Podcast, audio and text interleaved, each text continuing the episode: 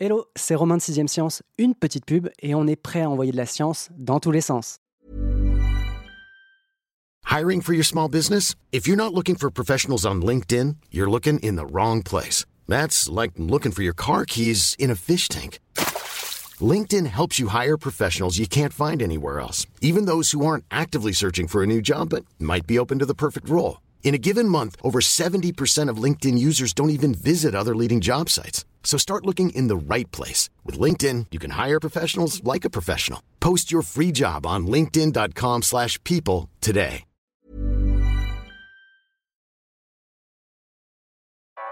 Vous écoutez 6ème Science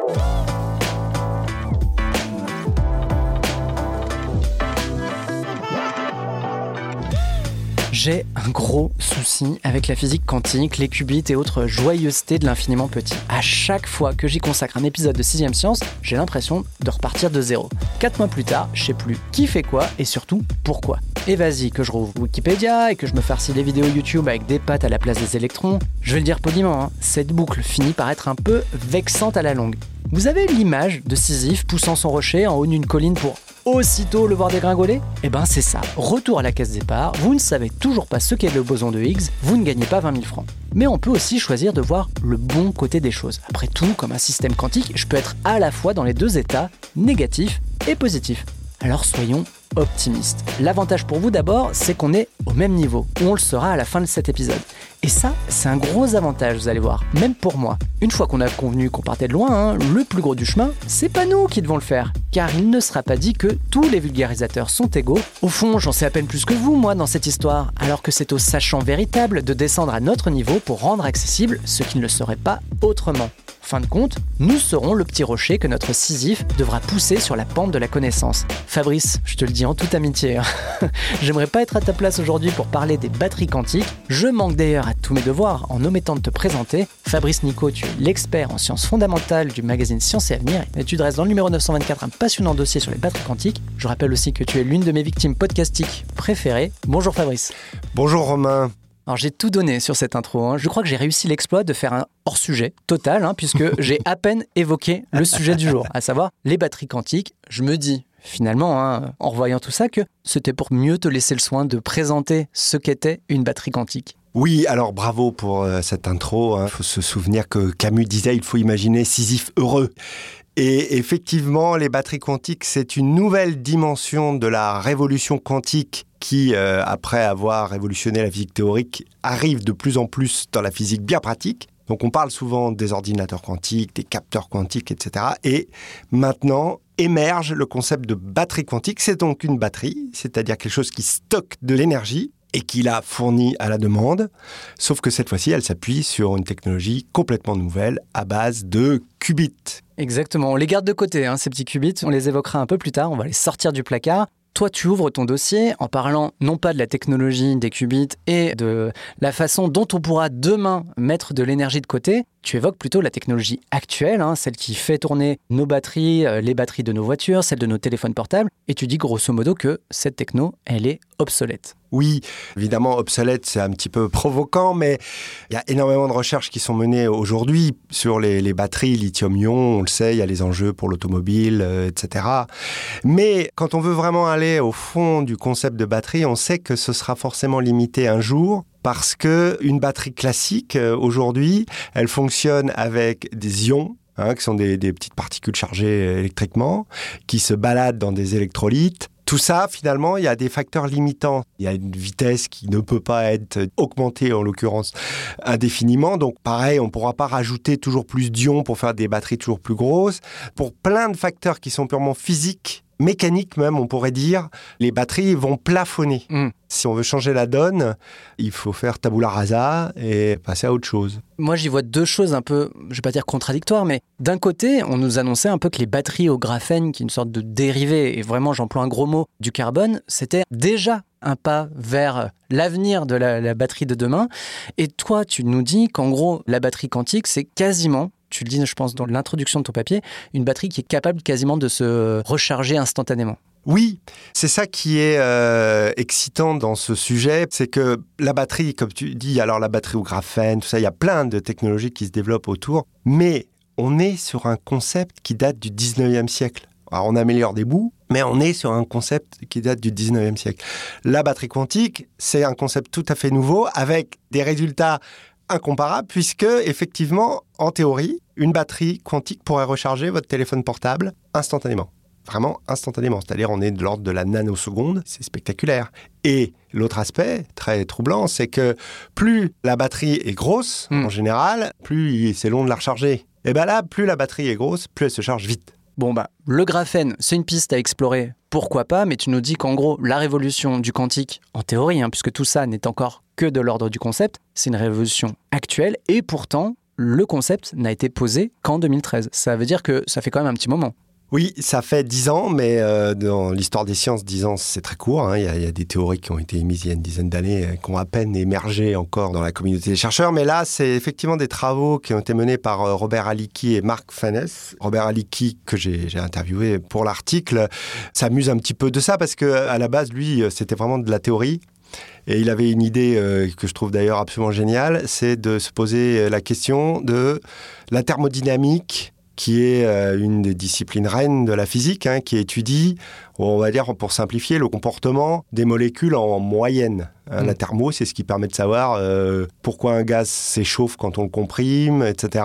On sait rien, C'est des ensembles. voilà, Mm. on sait rien de la molécule proprement dite, mais on sait décrire le comportement de l'ensemble. Et Aliki, il s'est demandé, bah, euh, qu'est-ce qui se passe si j'applique les lois de la thermodynamique sur L'infiniment petit. Ouais. voilà, l'infiniment petit, la physique quantique. Et en plus, c'est logique, puisque les molécules dont s'occupe la thermodynamique, c'est en réalité dans le domaine de la physique quantique, c'est tout petit. Et donc, il s'est dit, bah, qu'est-ce que ça donne? Quel type de résultat on peut avoir? La question est elle-même pertinente. Et euh, il a mis en évidence un phénomène qui est la superabsorption. En gros, c'est que des particules ensemble vont effectuer, pour simplifier, une tâche plus rapidement que la particule seule. Ce qui paraît plutôt logique. En soi, si jamais tu réunis plusieurs hommes, ils effectueront ensemble, on parle d'une tâche qui est réalisable à plusieurs, hein, plus rapidement qu'un seul homme. Exactement. Mais là où la physique quantique nous surprendra toujours, c'est que tu peux dire, bah oui, si j'ai 10 bonhommes, ils vont bosser plus vite. Mais ce qui se passe en physique quantique, c'est que les 10 bonhommes vont tous bosser 10 fois plus vite. Et ça, c'est pas du tout intuitif. Ils vont accélérer chacun individuellement pour produire au final une tâche plus rapide.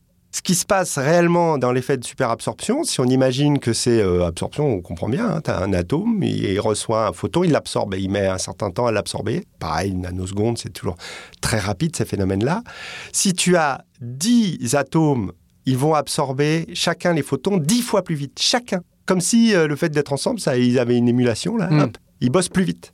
Et ça, c'était pas attendu. Et à la base, Aliki euh, n'imagine pas d'ailleurs euh, tout de suite une application. Euh, là, il m'a dit que ça l'amusait beaucoup parce que il est considéré un peu comme un pionnier, alors que lui, Il tâtait le terrain, quoi. Oui, il a dit mon article, c'est de la physique mathématique. Je bug quand même déjà sur ce premier concept. Donc, dans le conducteur, moi j'avais noté un exemple, on va dire avec des marins hein, qui se retrouvent à écoper. Donc, soit on met un marin sur le pont et on lui dit, bah, il va mettre un temps T pour écoper, Ouais. hein, on va dire une quantité donnée. On met 10 marins ensemble, on va les mettre dans un conteneur posé sur le bateau. Ils vont écoper dans un temps T divisé par 10. C'est-à-dire, ils sont 10 pour effectuer le travail qu'aurait effectué euh, le marin seul dans un temps T. Mais toi, ce que tu nous dis, c'est que c'est des marins quantiques et qu'ils vont tous être 10 fois plus rapides Oui. que le marin seul. Donc en gros, ils vont pouvoir euh, Ils écoper. vont être encore beaucoup plus 100 fois efficaces. plus- ouais, c'est Oui, ça. 100 fois, c'est ça. Alors, Euh, mais je comprends pas pourquoi.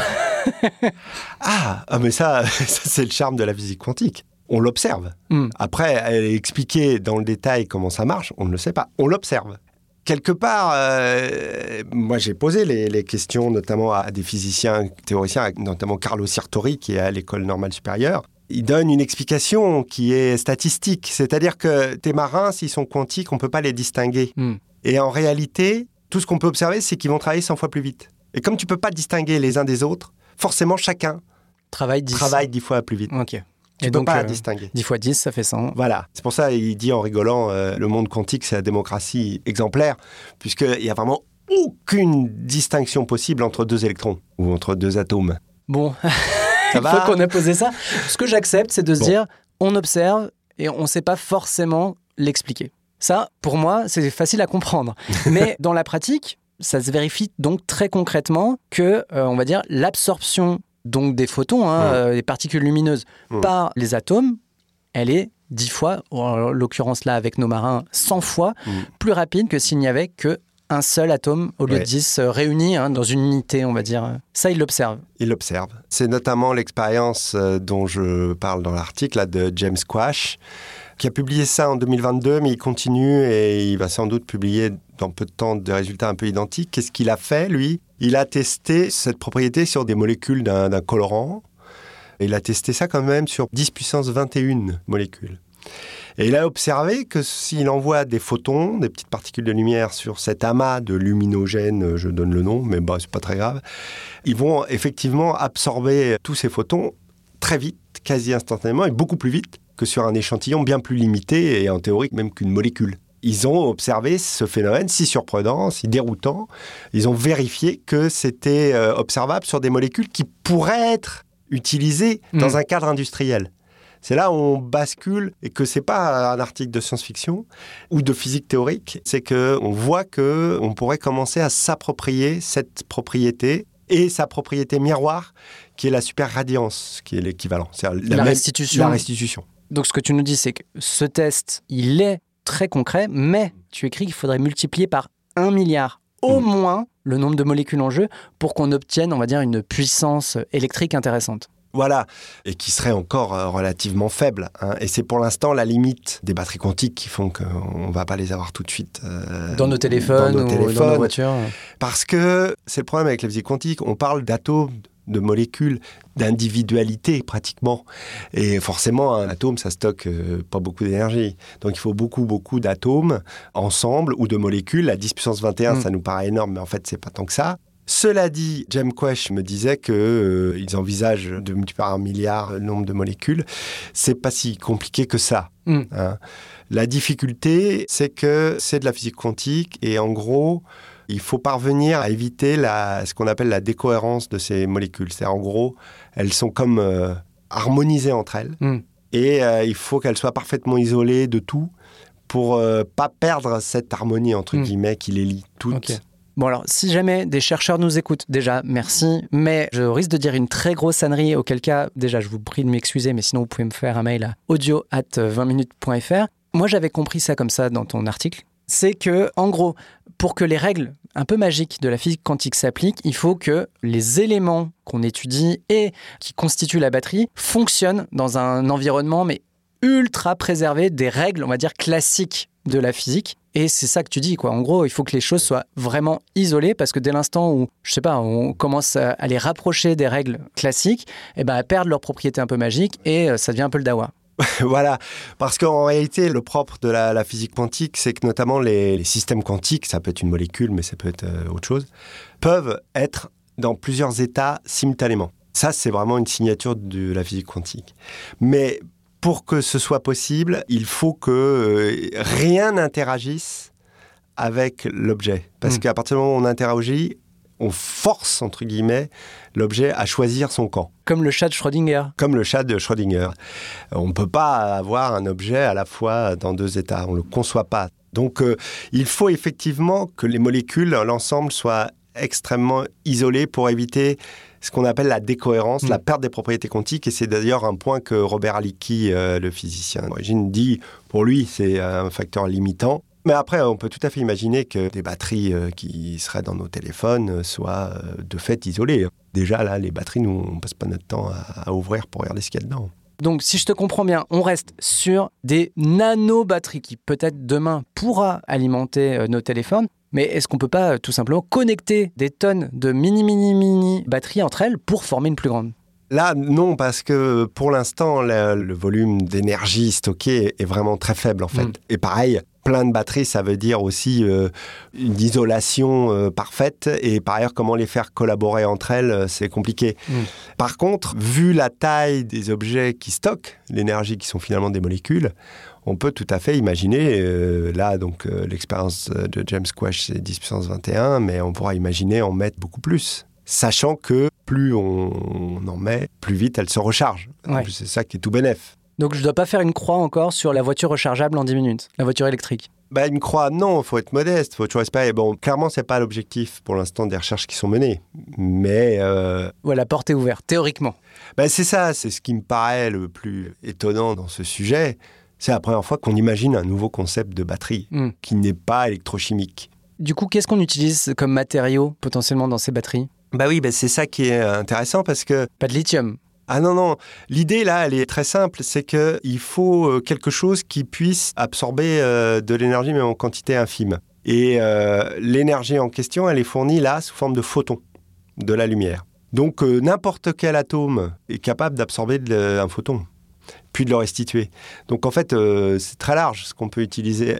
James Quash, il a travaillé sur des molécules qui sont produites industriellement. Mais euh, je cite euh, une autre initiative, là, une start-up euh, qui a été créée en Italie par Marco Polini, là, qui est cité dans l'article, où eux, ils vont utiliser les recherches qui sont menées sur les ordinateurs quantiques. Mhm. Ça tombait bien parce que au mois d'octobre, IBM a annoncé, a claironné, mais ils ont raison de claironner, qu'ils avaient mis au point un microprocesseur à 1121 qubits. Alors là, bon, on va dire, mais pourquoi Qu'est-ce que ça veut dire qu'est-ce que Qu'est-ce c'est, que- Quel est le rapport entre le stockage d'énergie Voilà, et l'ordinateur quantique, voilà. qui est un peu le Graal en matière de puissance de calcul? Le qubit dans un ordinateur quantique, c'est en fait simplement quelque chose qui peut avoir deux états différents ou même à la fois, 0 ou 1. C'est l'analogie quantique du bit euh, en informatique. Actuellement, il y a plusieurs technologies de qubits qui sont développées pour ça. Tout ce qu'on veut, c'est un système qui peut être dans deux états différents. Donc ça laisse le champ à plein de choses.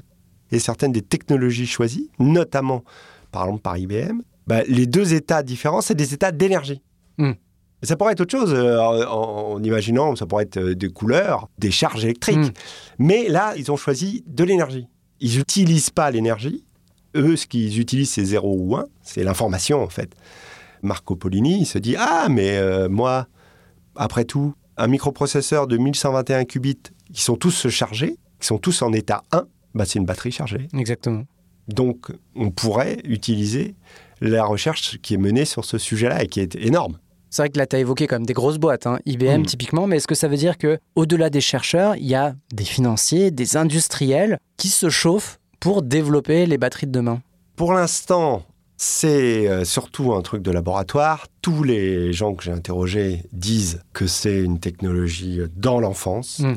balbutiante, tout ce qu'on veut. J'ai interrogé par exemple le CEA, euh, Le centre de, euh, voilà, de le l'énergie. commissariat à l'énergie atomique, Mm. qui est notamment euh, partie prenante du plan euh, France 2030 pour développer des batteries, etc. Donc je leur ai dit, ah, alors qu'est-ce que vous avez à dire sur la batterie quantique? Ils m'ont très poliment dit que ça les intéressait pas parce que pour eux, c'est trop loin d'une application.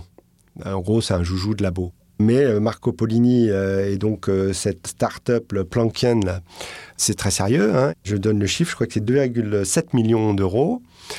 Ce qui se dit, c'est que c'est vraiment un nouvel aspect de l'application de la physique quantique Mm. aux technologies. Et ça, ça peut vraiment susciter euh, des investissements. Et à partir du moment où les politiques et les industriels se tourneront vraiment là-dessus, ça peut aller très vite, sachant que les échelles de temps qui sont données pour obtenir des prototypes, c'est 5 ans. C'est pas la fusion nucléaire où on dit c'est 2060. Mm. Là, c'est dans 5 ans. Et certes, ça ne va pas équiper euh, les voitures euh, tout de suite, mais imaginons déjà qu'on recharge un portable, tablette, une montre connectée instantanément. C'est un petit bouleversement, surtout que ça consomme moins d'énergie. Enfin, c'est Sans reposer sur des matériaux, des ressources exactement rares, sans lithium. Ça, ça peut être enthousiasmant. hein. Je me souviens d'un des chercheurs, il m'a dit, vous vous rendez compte, vous ferez ça. euh, Il a touché euh, son chargeur qui était posé euh, sur le tas, il a dit, hop, voilà, c'est rechargé en fait. Impressionnant. Effectivement, ça évoque le côté un peu sans contact. Quoi. Tu poses ton téléphone juste sur le chargeur, t'as pas besoin de le brancher. Et en fait, tu l'as à peine posé qu'il était déjà chargé. C'est ça. Tu as évoqué le chiffre de 2,7 millions. C'est les financements, c'est ça, euh, récupérés par euh, le chercheur italien euh, Oui, oui, par Marco Polini. Alors, c'est une équipe, ils sont quatre pour l'instant fondateurs, plus quelques techniciens qui travaillent avec eux. Eux, ils sont en train de tester pour l'instant justement euh, toujours ce- cette fameuse effet qui t'étonne et qui étonne tant de la superabsorption. les marins quantiques. Voilà, ils l'observent, mais alors eux, autant James Quash, euh, il l'a fait sur des molécules, eux, ils le font sur les fameux qubits. Mm. Hein, c'est ça qui les intéresse, et de voir comment on peut contrôler, vérifier que l'effet est bien observé, Et après, il y aura toute une phase compliquée, mais qui sera pas la plus compliquée par rapport à ce qu'ils font là. Parce que pour l'instant, j'ai parlé que de photons. Hmm. Peut-être que certains de nos... Mais c'est de la lumière. Oui, c'est que de la lumière. Je me doute que certains euh, auditeurs, euh, auditrices vont dire bah, euh, c'est super, moi en fait mon téléphone il va juste rayonner. Quoi.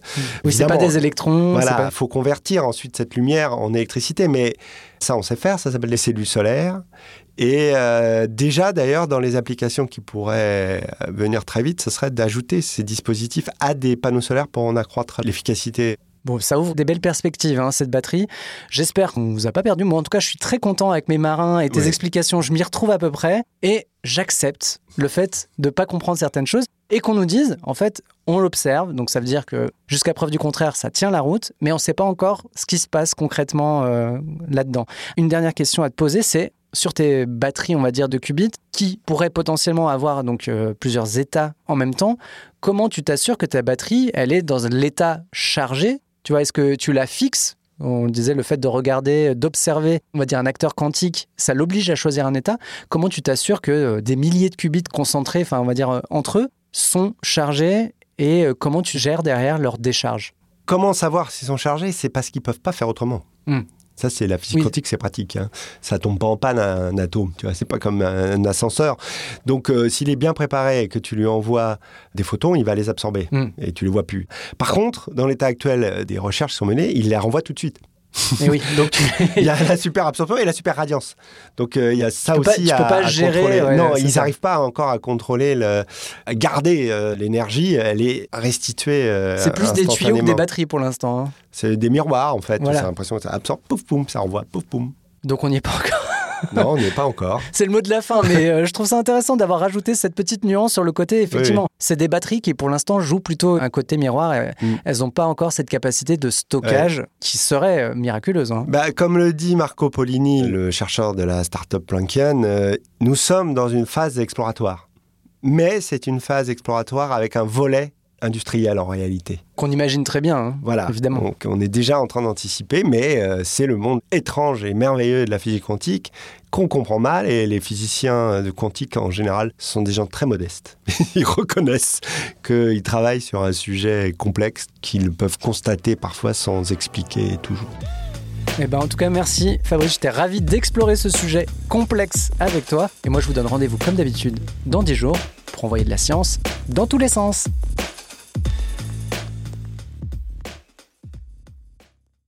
On ne va pas se quitter comme ça. Vous avez aimé cet épisode? Sportif, généraliste, sexo ou scientifique, varié mais toujours bien informé. Découvrez les autres podcasts de la rédaction 20 minutes sur votre application d'écoute préférée ou directement sur podcast au pluriel.20minutes.fr.